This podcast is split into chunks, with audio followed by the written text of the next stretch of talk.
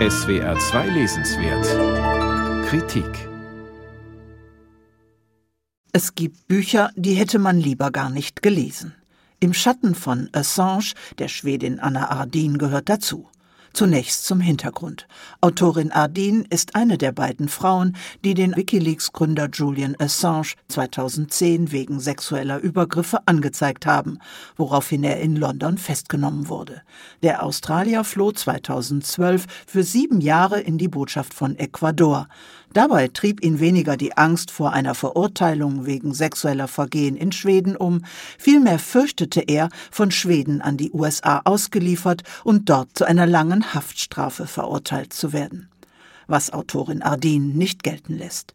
Dabei wird Assange in den USA wegen Geheimnisverrats gesucht, weil er interne Dokumente der US-Militärs aus den Kriegen im Irak und in Afghanistan veröffentlicht hat. Dadurch wurden unter anderem schwere Menschenrechtsverletzungen seitens der US-Militärs öffentlich. Seit Assange 2019 die ecuadorianische Botschaft verlassen musste, sitzt er in Großbritannien in Haft und hofft darauf, dass der Auslieferungsantrag der USA von der britischen Justiz auch in zweiter Instanz abgelehnt wird. Ardin hat ihr Buch als Tagebuch geschrieben, das im August 2010 beginnt und im März 2020 endet. Vieles, was darin steht, geht höchstens ihre engste Umgebung etwas an, so die Aufs und Abs ihrer Beziehung zu einem Mann namens Andreas.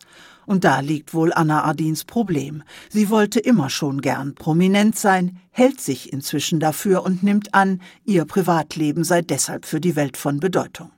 Julian Assange war prominent und sie hoffte damals, ein wenig von seinem Glanz fiele auch auf sie, wenn sie ihm während eines Stockholm-Aufenthaltes ihr ein Zimmerapartment zur Verfügung stellte. Das gibt sie im Buch auch ganz offen zu. Als sie vorzeitig von einer Reise zurückkehrte, war sie auch sofort bereit, ihr Zimmer mit dem Wikileaks-Gründer zu teilen. Die Schilderung dessen, was nun folgt, ist nur schwer zu ertragen, und es erstaunt, dass ein seriöser Verlag es veröffentlicht. Auf vielen Seiten beschreibt Adin mit Liebe zum allerkleinsten Detail, was sexuell zwischen den beiden passiert ist. Ein Gericht hätte entscheiden müssen, ob es sich dabei um einen sexuellen Übergriff handelte, doch dazu kam es nicht, weil Assange sich der schwedischen Justiz entzog. Also steht nur Adins Schilderung im Raum, die hier nicht bewertet werden soll. Nur so viel sei gesagt. Sie ließ Assange nach dem über weite Strecken offenbar freiwilligen Sex noch weitere Tage bei sich wohnen. Zur Polizei ging sie erst, als ihr Tage später eine Bekannte erzählte, sie sei von Assange vergewaltigt worden. Adin begleitete diese Bekannte zur Wache und warf ihm dort schließlich die mutwillige Zerstörung eines Kondoms während des Geschlechtsaktes sowie versuchte Befruchtung vor. Warum Assange dies getan haben sollte, darauf hat sie keine schlüssige Antwort. Die übrigen zwei Drittel des Buches füllt Adin vor allem mit ihrem Leiden daran, dass sie nun zur öffentlichen Person wurde, die sich den Hass der linken und US-kritischen Szene zugezogen hatte, weil sie ein Denkmal vom Sockel stoßen wollte.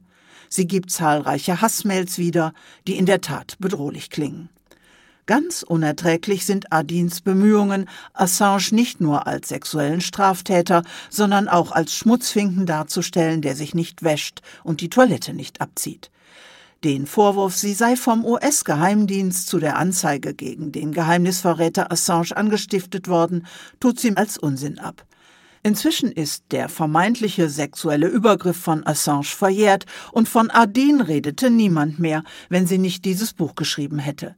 Wer Verschwörungstheorien mag, könnte behaupten, den USA läge an dessen Veröffentlichung, weil sie immer noch gerichtlich in London um die Auslieferung von Julian Assange streiten.